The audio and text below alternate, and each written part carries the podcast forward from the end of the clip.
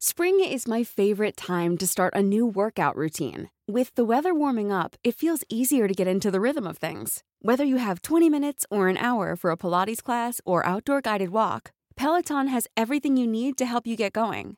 Get a head start on summer with Peloton at onepeloton.com.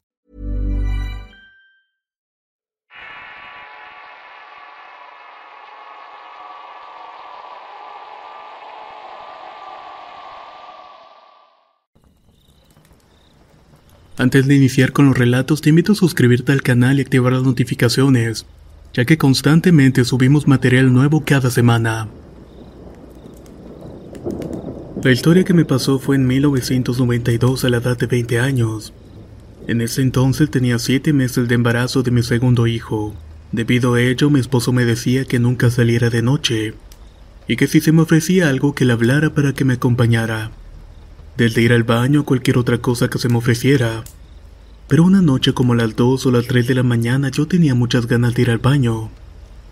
Le hablé pero no me hizo caso y el baño se encontraba fuera de la casa. Al no tener respuesta alguna decidí ir sola.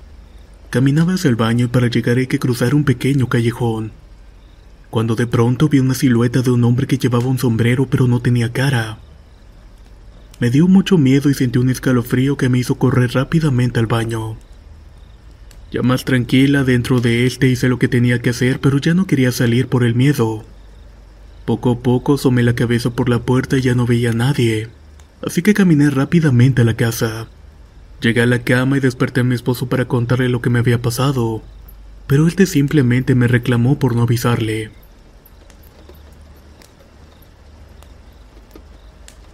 Mi nombre es Iván y soy de una comunidad llamada San Isidro en San Francisco del Rincón, Guanajuato.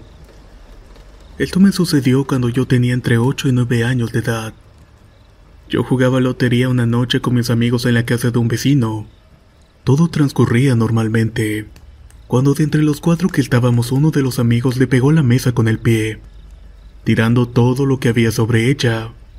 Acto seguido la hermana de mi amigo salió molesta de la habitación por el desastre que había pasado. Al terminar salimos de donde nos encontrábamos jugando y comenzamos a buscar a la hermana de mi amigo. Estábamos gritando su nombre hasta que desde el patio logramos ver al fondo de una de las habitaciones. Allí había una mujer con el vestido blanco y con el cabello sobre el rostro. Nosotros continuamos gritándole, pensamos que ella nos estaba jugando una broma para asustarnos. Pero al entrar a la habitación nos dimos cuenta de que no había nadie, por lo que salimos corriendo a la calle donde la encontramos. Cuando la vimos le contamos todo lo que había pasado. En mi comunidad se tiene la creencia que los juegos como la lotería o la baraja traen espíritus, así que probablemente esa fue la razón.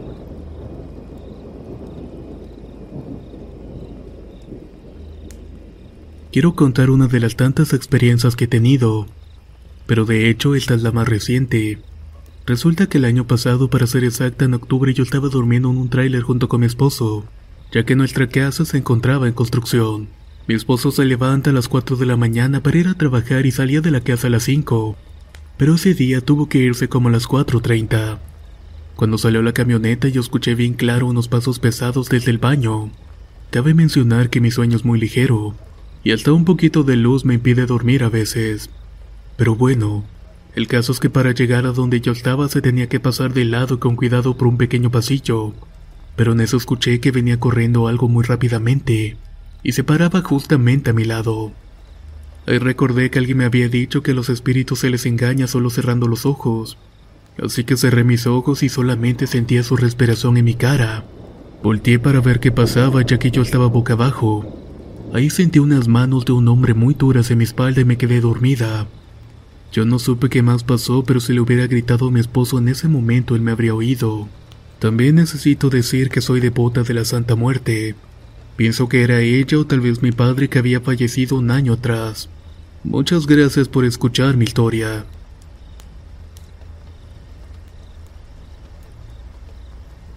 Cuando tenía cuatro o cinco años vi una señora en el baño de mi casa. La llamaba la señora de los besitos. Un día le decidí platicar a mis padres sobre ella. Mi mamá pensaba que era una historia que me contaba mi padre y viceversa, hasta que se les ocurrió preguntar uno al otro qué ondas con ese cuento. Ahí se enteraron de que no era ningún cuento o invento de ninguno de ellos, Por cierto que cuando llegaron a esa casa mi mamá se sacó mucho de onda, porque atrás de todas las puertas de la casa había una postal católica o un crucifijo. La señora de los besitos tenía el cabello largo y oscuro. Usaba también un vestido muy largo, aunque afortunadamente no me acuerdo mucho de ella. Si bien se aparecía en el baño me daba mucho pánico. En toda la casa se sentía una vibra extraña. Siempre pasaban cosas muy raras. Un amigo una vez me preguntó que por qué la llamaba la señora de los besitos, a lo que yo le contesté, porque es obvio, tal cual como le dije a mi madre alguna vez cuando me lo preguntó, es porque ella da besitos. Tras dos meses nos mudamos de la casa. Sin embargo, es una experiencia que me ha quedado muy grabada en la mente. Mi abuela en alguna ocasión se empezó a sentir mal y fue a visitar a su hermana pero ella como iba de salida le preguntó que si la acompañaba y aceptó. Por casualidad mi tía entre sus pendientes iba a ir con una señora que sabía curar, leer el tarot y tenía el don de la evidencia. Mi abuela y yo esperaríamos afuera, pero cuando esta señora llegó se le quedó mirando muy raro a mi abuela. Esta le preguntó qué era lo que quería o qué venía. Solo estoy esperando a mi hermana, le respondió. La señora le preguntó si podía sostener su mano y mi abuela aceptó. Ella le empezó a decir que cómo era nuestra casa. Claro que sin siquiera conocerla. Tú estás enterrada en el patio debajo de un lavadero, le dijo la señora. Mi abuela se asustó muchísimo y no sabía bien qué decir o hacer. Luego la señora le dijo que tenía que desenterrarla. Entonces mi abuela le preguntó que si la acompañaba para hacer esa tarea y aceptó. Ya en la casa le dijo que empezaría a cavar debajo del lavadero y efectivamente sacaron una caja como de zapatos. Allí estaba mi abuela. Ahí se encontraba una muñeca hechiza vestida como siempre iba hecha. Yo sigo pensando que fue la esposa de su hijo porque siempre se la pasa presumiendo. Y jamás, repito, jamás ha querido mi abuela. De hecho, cada vez me convenzo más de que ella lo hizo porque ahora le pasan cosas a ella. Por ejemplo, ella misma comenta que desde hace un año ha sentido cosas raras en su casa. Una madrugada estando dormida empezó a sentir como si alguien la estuviera tocando. Pensó que era mi tío y le dijo que la dejara dormir, pero el toqueteo continuó hasta que se dio cuenta de que no era mi tío. Sin duda alguna le están pasando cosas muy raras. Otra cosa que le sucedió pero a mi tío es que siempre decía que veía un gran perro negro que lo seguía camino al trabajo y también camino de vuelta a la casa. Pero entonces un día se fue a trabajar como de costumbre. Recuerda que en una madrugada sintió que aquel perro lo venía siguiendo, pero cuando volteó para chiflarle y saludarlo no lo vio. En su lugar estaba un viejito de aspecto horrible demacrado con un bastón quien le dijo, Creíste que ya me había ido, ¿verdad? Pero ya te vine a dejar. Mi tío se asustó mucho y se metió corriendo a la casa. A este viejito, como nos dijo mi tío, ya lo había visto otro tío que tengo. Este lo había visto en un sueño y fue algo realmente aterrador.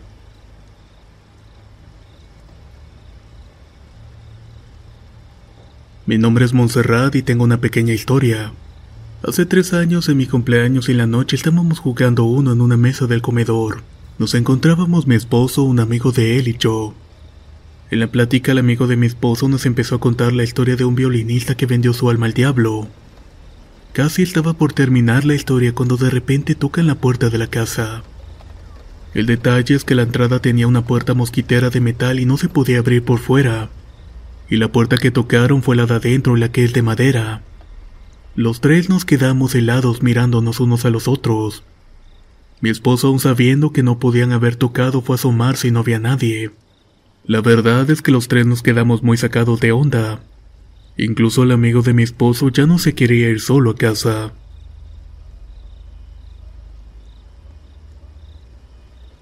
Hay una historia en Perú que quiero contar y es la famosa historia de la mujer que se convirtió en un perro.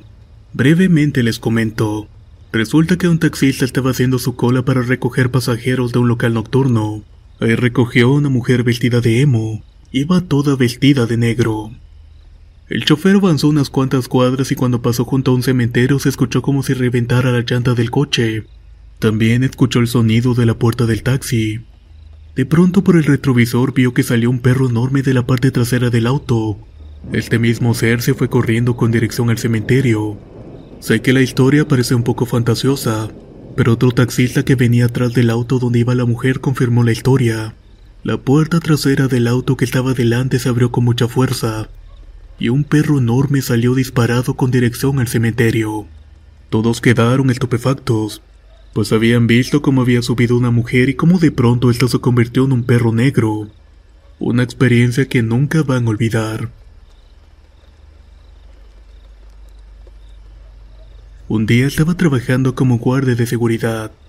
Me había tocado velar en el centro de convenciones en Aguascalientes. Era una noche como cualquier otra. Decidí salir a la calle y se me ocurrió voltear para arriba y pude ver una lechuza. No le tomé mucha importancia y después de 10 minutos me metí de vuelta. Cuando en ese momento empecé a escuchar los gritos de una mujer. Me asomé rápidamente y vi una señora que estaba sentada afuera. Me asusté mucho salí corriendo, pero se empezó a escuchar más fuerte los gritos. Prácticamente los estuve escuchando hasta las 6 de la mañana. Cuando revisamos mis compañeros y yo la cámara de seguridad se veía a esta señora sentada. Prácticamente salió de la nada. Muchas gracias por escuchar mi historia.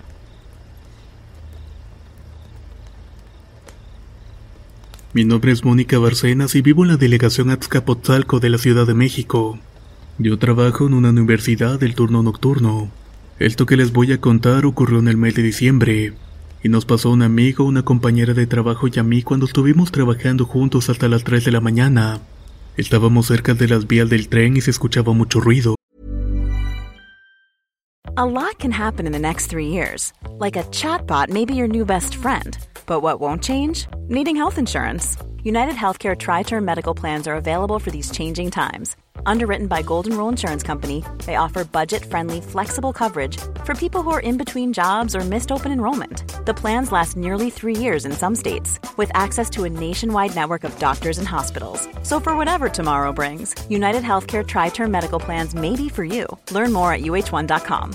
If you're looking for plump lips that last, you need to know about Juvederm lip fillers. With Juvederm Volbella XC and Juvederm Ultra XC, your lip look, whether it's subtle or bold, can last up to one full year with optimal treatment and no additional maintenance. Find a licensed specialist and see if it's right for you at juvederm.com today. That's J U V E D E R M.com. Add fullness to lips in adults over 21 with Juvederm Volbella XC or Juvederm Ultra XC. Do not use if you have severe allergies or a history of severe allergic reactions, or if you're allergic to lidocaine or the proteins used in Juvederm. Tell your doctor if you have a history of scarring or taking medicines that decrease the body's immune response or that can prolong bleeding. Common side effects include injection site redness, swelling, pain, tenderness, firmness, lumps, bumps, bruising, discoloration, or itching. As with all fillers, there's a rare risk of unintentional injection into a blood vessel, which can cause vision abnormalities, blindness, stroke, temporary scabs, or scarring. For full important safety information, visit juvederm.com.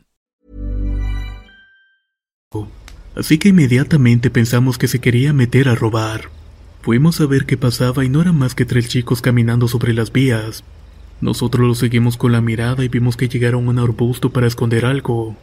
Esto nos hizo pensar que eran asaltantes, hasta que de repente atrás de ellos empezó a formar un velo. Pensábamos que era la tierra de las vías del tren, pero lo que nos dejó helados fue que eso empezó a flotar detrás de ellos. Fueron los minutos más eternos de nuestras vidas, ya que en un momento todo se desvaneció en el aire. Mi nombre es Sam y actualmente tengo 24 años, y soy originario de la ciudad de Guatemala.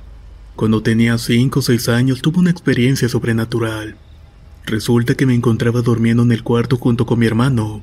Él se encontraba escuchando un recopilado de música y ya era algo tarde. La verdad es que no recuerdo qué hora sería, pero ya estaba muy entrada la noche. Mi cama estaba pegada a la puerta junto a la cama de mi hermano. Resulta que entre mis sueños abrí los ojos y juro por Dios que vi dos seres que tenían forma humanoide. Eran completamente blancos como de luz, pero no tenía miedo. No pasó ni un solo segundo y la reacción de los seres fue similar a la de los televisores antiguos cuando se apagan. Es decir, que se iban desvaneciendo poco a poco hasta que se esfumaron. Yo en lo particular creo que eran ángeles, aunque no lo sabría decir a ciencia cierta.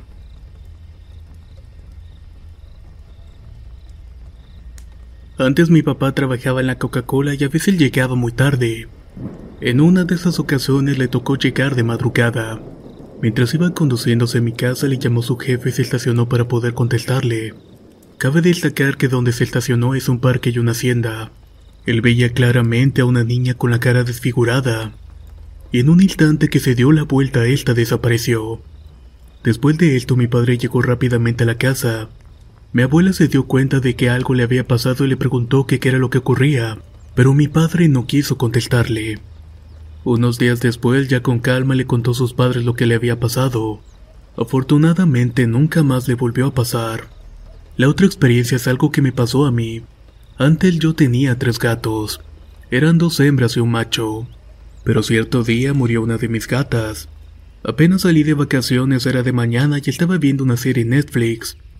Cuando de pronto llega mi madre y me pregunta por la gata pequeña que se llamaba Maya, a la cual de cariño mis familiares y yo le decíamos Mayita. Ella me preguntaba por mi gata porque había encontrado una gata muerta muy parecida a ella. Tras todo esto hice el agujero donde la sepultaríamos. Desde esa noche la mamá de mi gata la buscaba así que la dejé entrar y que durmiera en mi casa. Y a partir de ahí se escuchaba como si estuviera comiendo huescas. Pero estos no son mis gatos, ya que esa gata está la mayor parte del tiempo durmiendo. Y en cuanto al gato siempre se mantiene fuera todo el día. Pienso que tal vez fue el espíritu de mi gata que fue atropellada. Hace un año yo trabajaba en un restaurante muy fino llamado La Casa de los Platos. Se llamaba así porque la pared estaba tapizada con diferentes platos antiguos. Yo salía a las 4 de la mañana y tenía que pasar al área de bodega donde se quedaban las bolsas o mochilas. Un día trabajando se fue la luz y me mandaron al congelador.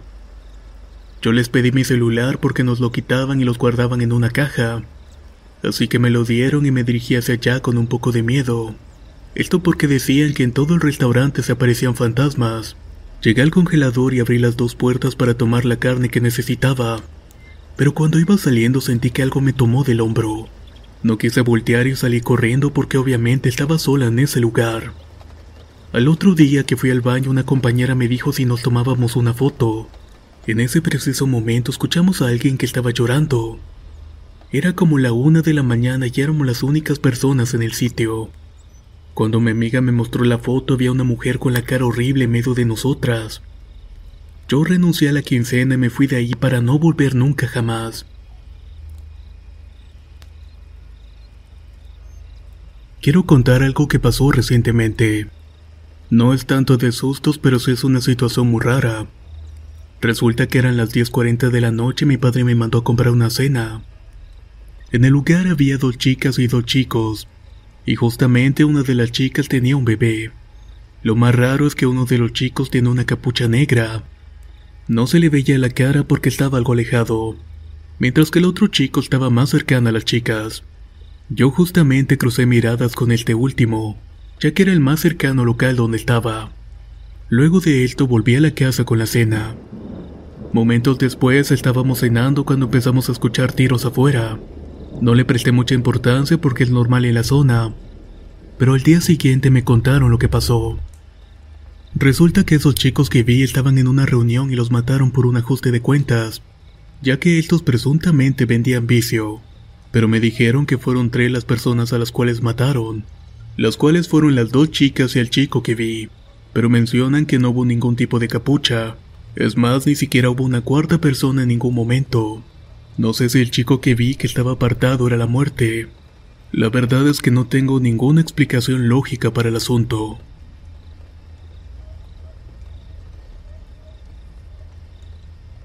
Esto me sucedió un día miércoles del año 2011, en la ciudad de Cúcuta, Colombia, y fue exactamente en una discoteca de esta localidad. Recuerdo que esa noche salí a beber y a bailar con unas amigas, esa noche había sido barra libre para mujeres por lo que estaba lleno. Estábamos en una pista bailando y pasándola muy bien. Tenía todas las chicas bailando solo para mí. Formamos una redoma de baile y en ese momento detrás de mí no había nadie. Pero en eso sentí como si me hubieran apagado un cigarro en mi antebrazo. Me asusté bastante y miré detrás de mí, pero como repito, no había absolutamente nadie, solo había oscuridad. Sentí miedo porque nadie fumaba a mi alrededor y era imposible que una de las chicas me hubiera quemado accidentalmente con un cigarro o algo. Desde ese entonces no consigo explicación de quién pudo haberme quemado. La marca de la quemadura duró un par de años y luego desapareció. Pero nunca supe quién me la hizo.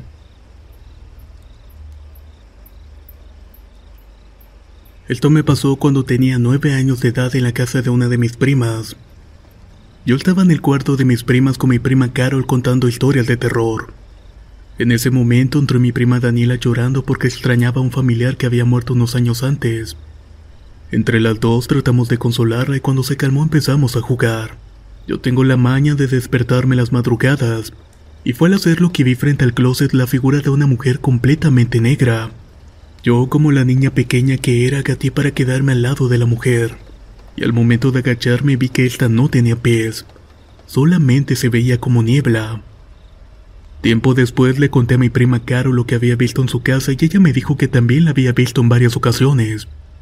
Aparte de esto también me dijo que solía escuchar los pasos de una persona en el techo, aunque nunca supimos quiénes eran esas apariciones.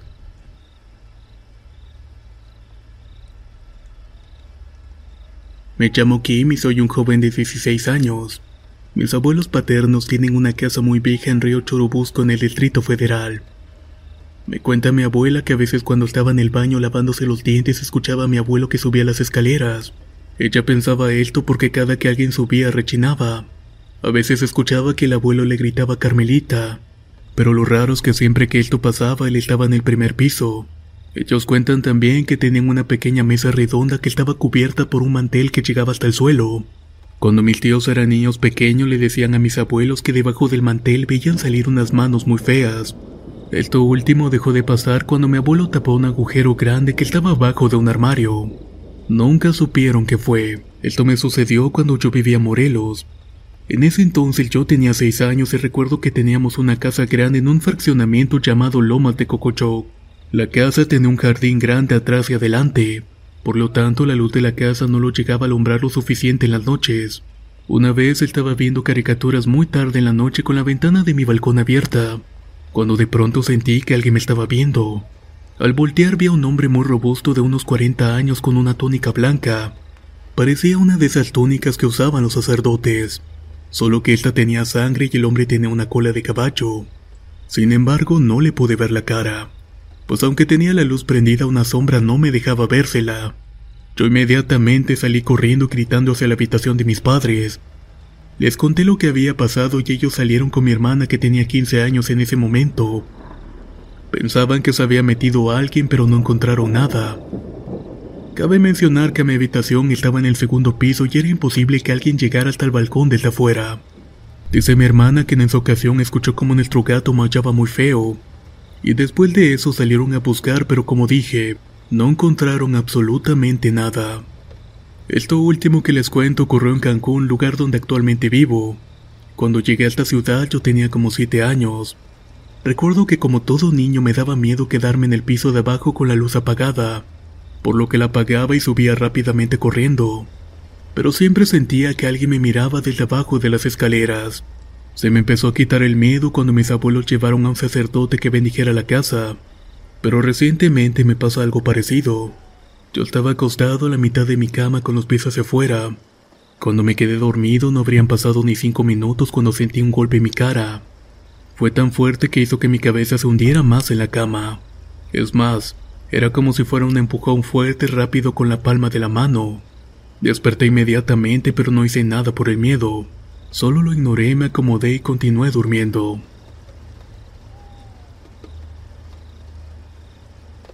Si tienes alguna experiencia que contarnos, por favor compártela vía inbox en Facebook o bien enviando un mensaje al correo contacto arroba relatosdorror.com. Nos escuchamos en el próximo relato.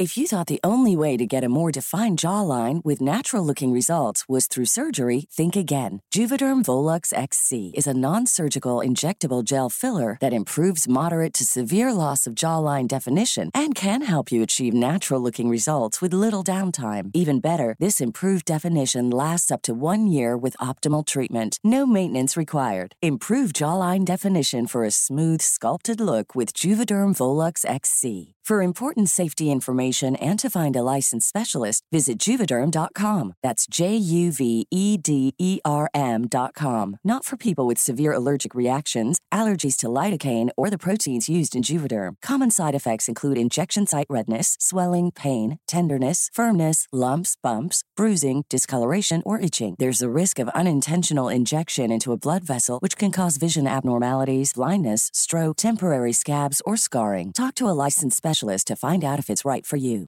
Hey, folks, I'm Mark Marin from the WTF Podcast, and this episode is brought to you by Kleenex Ultra Soft Tissues, your ally to help tackle your allergy symptoms this season. I love the change of seasons, but nobody loves pollen and all those other things floating in the air that make you sneeze during this nice weather. Kleenex Ultra Soft Tissues are hypoallergenic and allergist approved, so fight back against watery eyes and runny noses without worrying about irritating your skin. For this allergy season, grab Kleenex and face allergies head on.